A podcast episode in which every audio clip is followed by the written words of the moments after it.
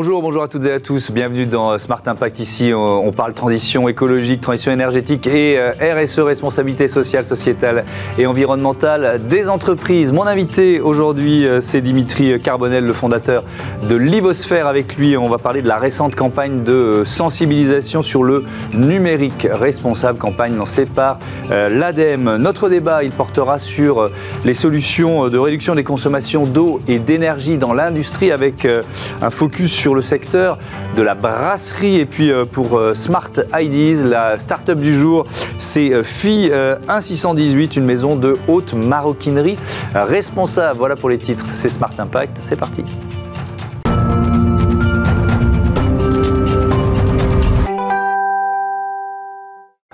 Bonjour Dimitri Carbonel. Bonjour. Bienvenue, vous êtes un habitué de nos débats dans euh, Smart Impact. Heureux de vous accueillir euh, ici comme invité, le fondateur de Livosphère, agence de conseil en innovation durable. Est-ce que vous diriez que c'est devenu une priorité stratégique aujourd'hui chez vos clients? Oui, euh, c'est devenu une priorité parce qu'auparavant, il y avait cette vision de l'innovation pour innovation. Petit à petit, les entreprises ont commencé à prendre conscience que l'innovation, entre guillemets, avait des impacts notamment environnementaux hein, mmh. et donc font beaucoup plus la balance sur quel est l'intérêt effectivement positif de certains nombres de technologies d'innovation, mais aussi quels mhm. sont les impacts négatifs. Et euh, derrière, c'est vraiment de faire la balance entre les deux. Hein. Ouais. Est-ce que c'était difficile Vous l'avez créé quand, Livosphère? Alors, c'est en 2014. 2014. Est-ce que c'était difficile de convaincre euh, il, y a, y a, y a 7 ans, si on fait un, un 7-8 ans, un comparatif, euh, bah, parce que souvent la stratégie RSE, c'était un peu l'image, vous voyez ce que je veux dire Est-ce que vous avez senti aussi cette bascule? Alors, euh, c'est fait au fur et à mesure. Et puis même moi-même, hein, je vais être tout à fait honnête, hein, au début, j'étais vraiment sur les technologies, l'Internet des objets, et j'ai basculé il y a à peu près plus de deux ans. Mmh. Et ce qui fait que ça a basculé, hein, c'est parce que, bon, un, il y a une conscience de plus en plus forte.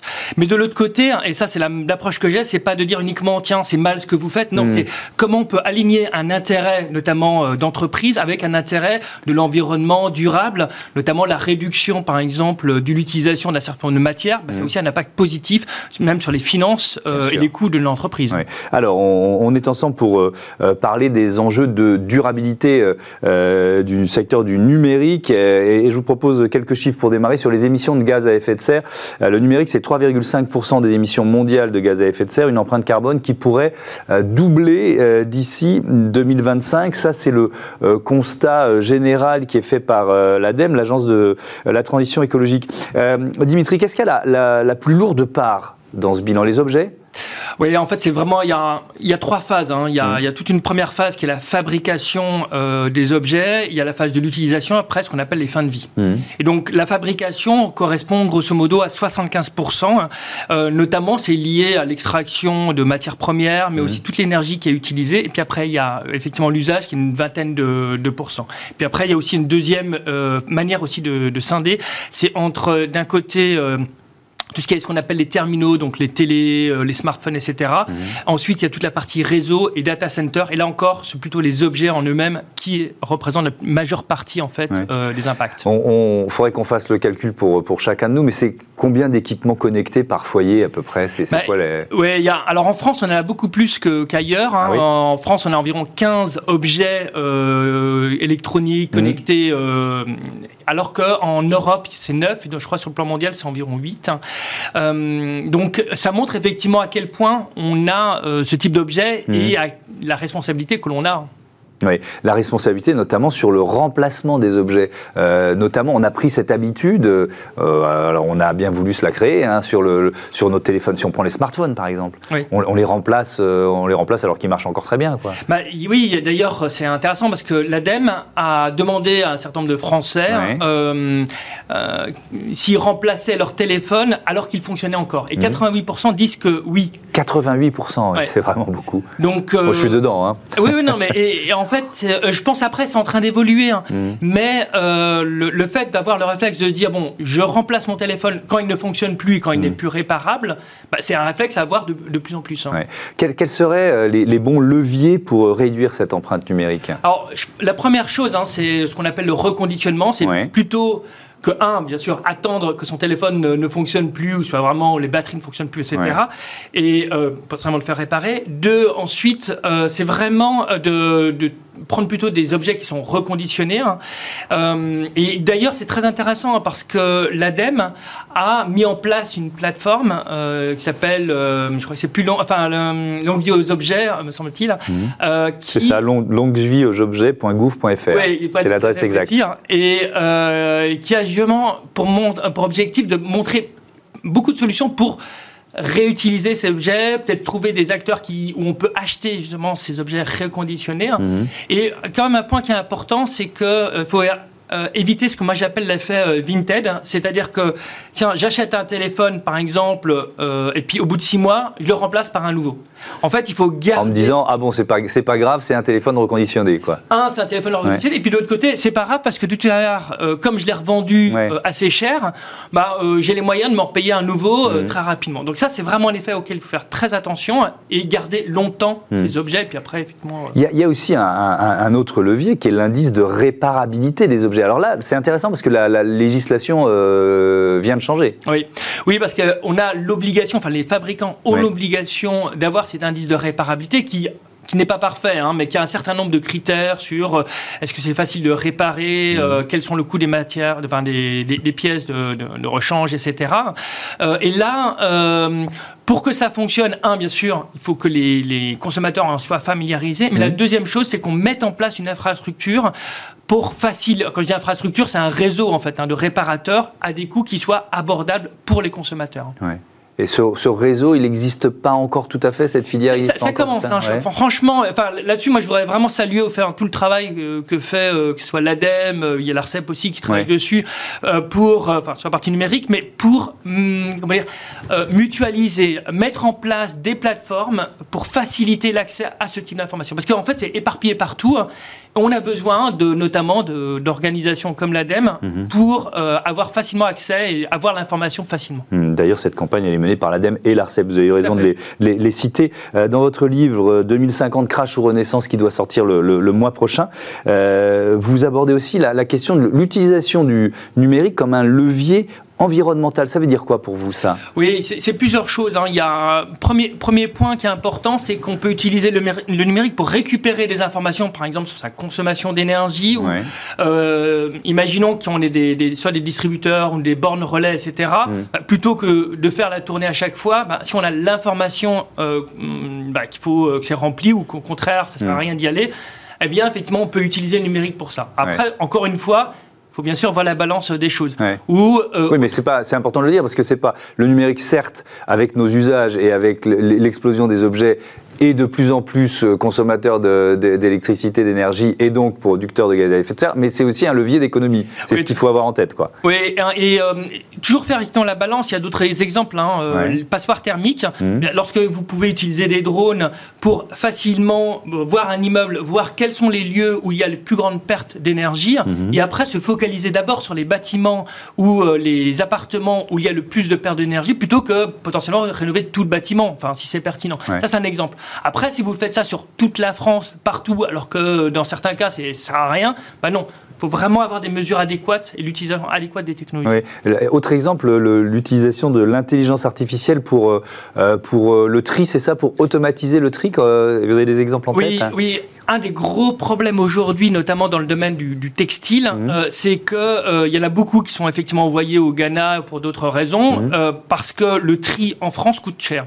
Et notamment en utilisant l'intelligence artificielle, notamment avec des caméras pour identifier et faire le tri entre les différentes matières, on permettrait effectivement plus facilement de le recycler. On peut utiliser aussi des robots mhm. collaboratifs bien sûr avec l'aide de personnes, hein, l'objectif c'est pas de remplacer les gens, pour faciliter l'économie circulaire, en France plutôt que de l'envoyer euh, ailleurs ou mm. carrément l'envoyer euh, par exemple au Ghana ou ailleurs pour, euh, pour que ça soit après jeté. Hein. Alors l'avenir du numérique, c'est sans doute le métaverse. En tout cas, c'est le pari que fait par exemple le, patron de Facebook, Mark Zuckerberg, en renommant son, son groupe Meta. Est-ce que c'est potentiellement, là encore, si on ne prend pas les précautions, si on ne fait pas attention, une catastrophe euh, sur le plan environnemental Alors, sur, le plan individuel, on va dire, c'est comme créer un paradis artificiel. Hein. Il y a mhm. Ready Player One, notamment, qui est un film, hein, où grosso modo, euh, c'est l'enfer entre, autour de vous, mais vous êtes dans une sorte de paradis mhm. artificiel. Euh, oui, c'est une catastrophe parce qu'il faut énormément, sur le plan individuel, sur le plan beaucoup d'énergie, il faut créer des interactions, ça consommait aussi beaucoup de, de matières premières, etc. Donc oui, le Néanmoins, il y a comme un point sur le plan euh, plus des entreprises, ça a du sens. Mhm. Si par exemple, euh, on doit concevoir, je sais pas, des usines ou des, euh, des solutions en avance et éviter pour le coup des dépenses ou pour optimiser par exemple je sais pas, les flux d'énergie ou les flux de consommation. Là, ça peut effectivement avoir du sens dans ce cadre-là. Mais c'est n'est pas le métaverse tel que Mark Zuckerberg le voit. Quoi. Merci beaucoup, merci Dimitri Carbonel. je rappelle le titre de votre livre à, apparaître courant février 2050, Crash ou Renaissance. À bientôt, évidemment, sur le plateau de, de, Smart Impact. On passe à notre débat. un partenariat pour consommer moins d'eau et d'énergie.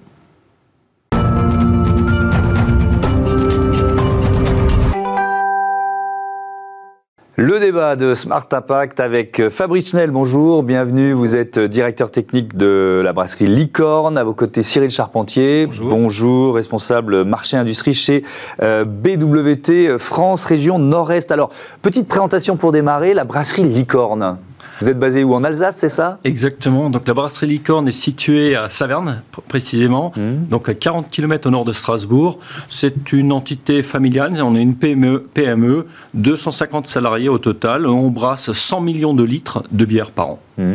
C'est une, euh, une entreprise qui existe depuis longtemps? Oui, donc Parce que la, bière fait partie des traditions euh, locales. Exactement. Donc l'Alsace c'est une terre brassicole. Bien sûr. Donc la brasserie, elle existe depuis 1845. Donc euh, la Grandier, elle a eu plusieurs histoires et on est, euh, on a une autorité régionale. Est-ce que les, enjeux de, de consommation d'eau et d'impact carbone, est-ce qu'ils sont récents dans ce secteur? Ou est-ce que finalement vous aviez commencé à les, à les intégrer, à les adresser depuis plusieurs années?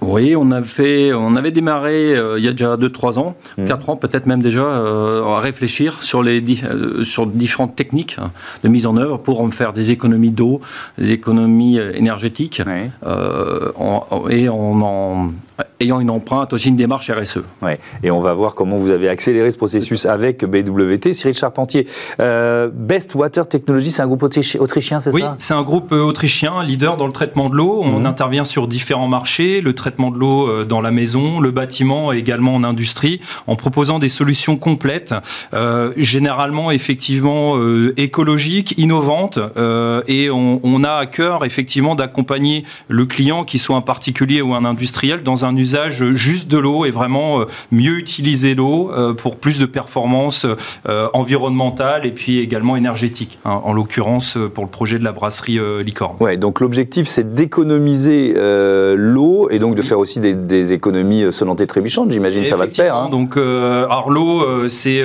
c'est vraiment un, des solvants qui est le plus utilisé hein, mmh. en agroalimentaire mais dans toute l'industrie. Hein. Mmh. effectivement il y a un impact important parce qu'il est à la fois utilisé comme ingrédient dans la bière mais il est également utilisé comme fluide caloporteur, donc porteur d'énergie pour du froid et du chaud. Donc impacter sa, enfin, ses, ses consommations en eau et réduire ses consommations en eau, c'est in fine également faire des économies d'énergie. Alors Fabrice Schnell, c'était quoi votre, votre cahier des charges, votre objectif? Donc notre cahier des charges, c'était effectivement de réduire euh, donc, euh, notre consommation d'eau. Donc euh, ça, s'inscrit dans cette démarche de la préservation des matières premières, des ressources. Hein. Mmh. Donc on a fait cette aventure avec BWT. Donc améliorer la qualité d'eau nous a permis de réduire de 10% notre consommation d'eau au niveau de la chaudière. Donc ça, c'est avéré. Donc on est passé de 25 à 15 mètres cubes jour Mhm. Et on a également, euh, ça a également impacté l'économie de gaz du fait de la qualité d'eau ça nous a réduit la consommation de gaz. Donc ça, c'est un bilan, ça a commencé il y a, quoi Il y a deux ans, c'est ça? Donc l'aventure, effectivement, a commencé il y a à peu près deux ans. En fin 2019, on a mis en route. Donc en mhm. fin 2020-2021, on a pu faire les premiers bilans. Ils sont positifs. Et... Euh, donc euh, non, c'est mhm. une technologie avérée. Est-ce que vous vous attendiez à un gain aussi, aussi rapide et peut-être aussi important oui, euh, peut-être pas aussi important. Et on espérait, on va dire, euh, on va dire la, la pratique a confirmé la théorie. Donc, euh, on était parti sur une économie de 10%, donc elle est réalisée. Mmh. il y a une économie de gaz qui était euh, également à la hauteur de nos attentes.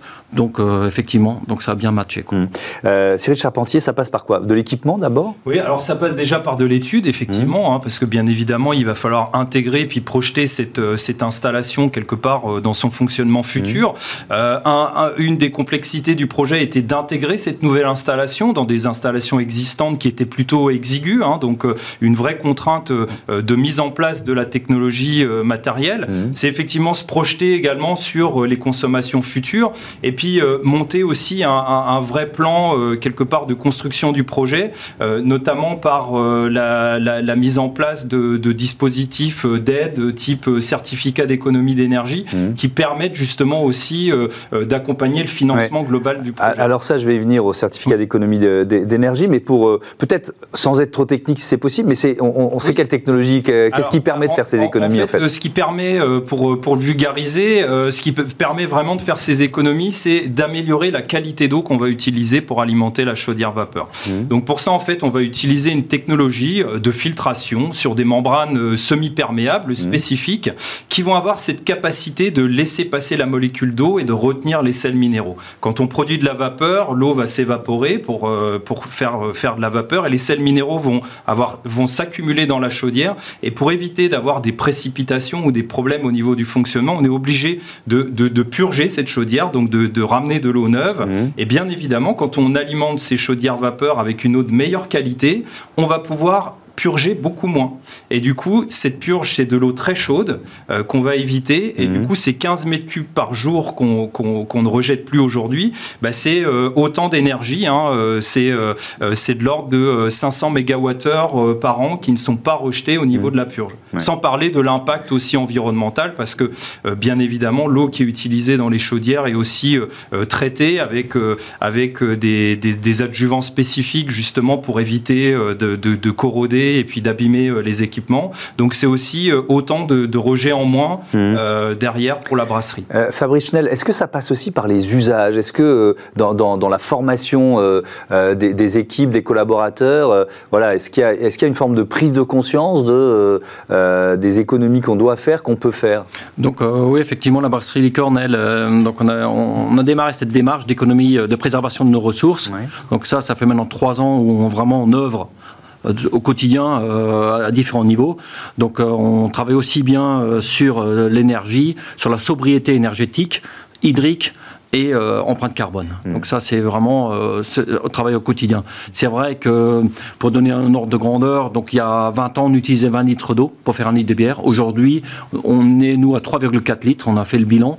Donc euh, et en challenge, on aimerait bien en 2025 atteindre les 3 litres où hmm. vraiment on sera à un niveau européen, sera parmi les leaders européens. Ça, passe par quoi ça d'ailleurs pour pour aller encore un peu un peu plus loin? Donc ça, ça passe, ce que vous le disiez, ça passe par aussi un changement d'état d'esprit par euh, d'autres méthodes de travail, euh, d'autres technologies, euh, mais surtout aussi par, oui, par, par des réflexes et l'être humain est vraiment à cœur. Oui, donc c'est pour ça que je disais, il y a l'équipement et les usages, euh, Cyril Charpentier. Donc ça veut dire que si vous voulez euh, améliorer encore euh, ce, bilan carbone et ces économies d'eau, il faut quoi? Il faut d'autres matériels? Il faut un matériel un peu différent? C'est quoi l'idée? Alors effectivement, ça, peut, ça peut passer par là. Aujourd'hui, mmh. pour bien maîtriser aussi ces consommations d'eau, les outils digital et, le, et le suivi en ligne bah, de, du cycle de l'eau sur, sur l'industrie nous aide beaucoup. Mmh. Hein, parce que bah, comme pour la brasserie Météor, aujourd'hui, on, on, accompagne et on a des ingénieurs qui passent régulièrement sur site hein, pour, euh, pour s'assurer que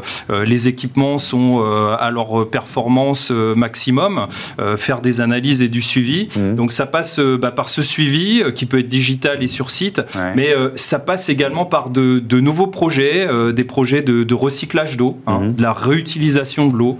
Donc aujourd'hui, effectivement, on essaye à chaque fois de réfléchir à une seconde vie de l'eau pour faire du lavage ou ce genre de choses et de se dire que voilà, avant de la rejeter, est-ce que euh, on a fait tout ce qu'on pouvait faire avec cette eau qui a traversé le site en fait? Alors il y a certainement des, euh, des chefs d'entreprise, des cadres dirigeants qui nous regardent, qui disent tiens pourquoi pas? Euh, il faut parler de ce dispositif des certificats, certificats d'économie d'énergie. Je, commence avec vous, Cyril Charpentier. Peut-être rappeler ce que c'est, comment ça marche, quoi, tout oui. simplement. Alors bon, le certificat d'économie d'énergie, c'est un dispositif qui a été mis en place par la loi POP, qui oblige les fournisseurs d'énergie Euh, à, à, mettre en œuvre des opérations d'économie d'énergie chez leurs clients. Mhm. Donc ces opérations d'économie d'énergie se traduisent par un certificat d'économie d'énergie qui est rémunéré par, euh, par ses obligés. Hein. Donc c'est euh, les grands distributeurs d'électricité ou d'énergie. Mhm.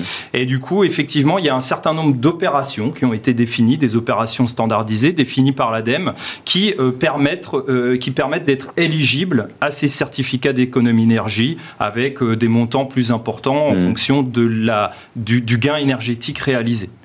Est-ce que, euh, Fabrice vous seriez lancé dans, dans, la mise en place de ce dispositif sans les certificats d'économie d'énergie? Quelle part ça prend dans finalement l'investissement euh, global d'une telle opération? Je vais être transparent avec vous, euh, sans les C2E, on n'aurait probablement pas fait l'opération.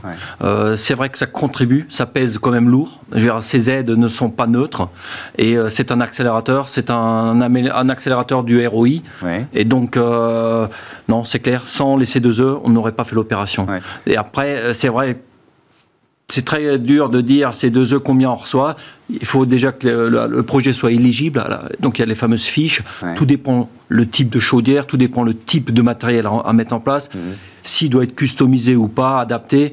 Euh, mais c'est pas neutre, c'est pas négligeable. Et ça aussi, si, pour vous dire, entre, allez, entre 30 et 60, euh, 70 Ah oui, quand même, c'est quand même très important. Cyril Charpentier, ça fait partie de votre métier de, de, d'évaluer euh, l'éligibilité au, C2E ça fait partie euh, ça fait partie de notre métier et c'est euh, même une évolution importante de notre métier mmh. aujourd'hui on accompagne encore plus loin que la simple ingénierie technique mmh. effectivement quelque part on, on, a aussi à travailler sur une ingénierie financière ça passe par les C2E ça passe aussi par des aides type agence de l'eau et on, on, doit aussi orienter nos clients un petit peu dans ces dédales administratifs qui sont mmh. pas toujours simples parce qu'il y a des conditions qui sont, qui sont bien spécifiques.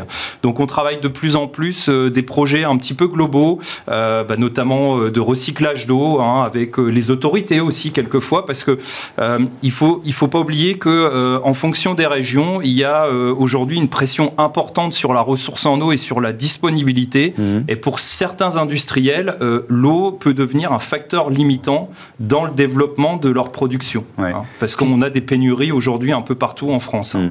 Puisqu'on parle de, d'aide, euh, est-ce qu'il y a euh, dans les, dispositifs d'aide à la décarbonation de l'industrie qui sont mis en place dans le cadre du, plan France Relance, est-ce qu'il y a là aussi des opportunités à saisir en ce moment? Effectivement, il y, a, il y, a, des opportunités à saisir euh, de, dans, dans, ce cadre-là également, hein, donc hmm. de, projets, de projets globaux. Aujourd'hui, sur la région, on accompagne plusieurs, plusieurs industriels qui, qui se lancent justement dans de la production d'énergie à partir de biomasse mhm. et qui, là aussi, ont des besoins de, traitement d'eau particuliers et euh, avec des accompagnements spécifiques sur ces opérations de plus grosse ampleur, effectivement. Mhm. Merci beaucoup, merci à tous les deux d'être venus euh, présenter ce, partenariat. À bientôt sur, euh, sur Bismart. On passe à Smart Ideas avec le nombre d'or au programme.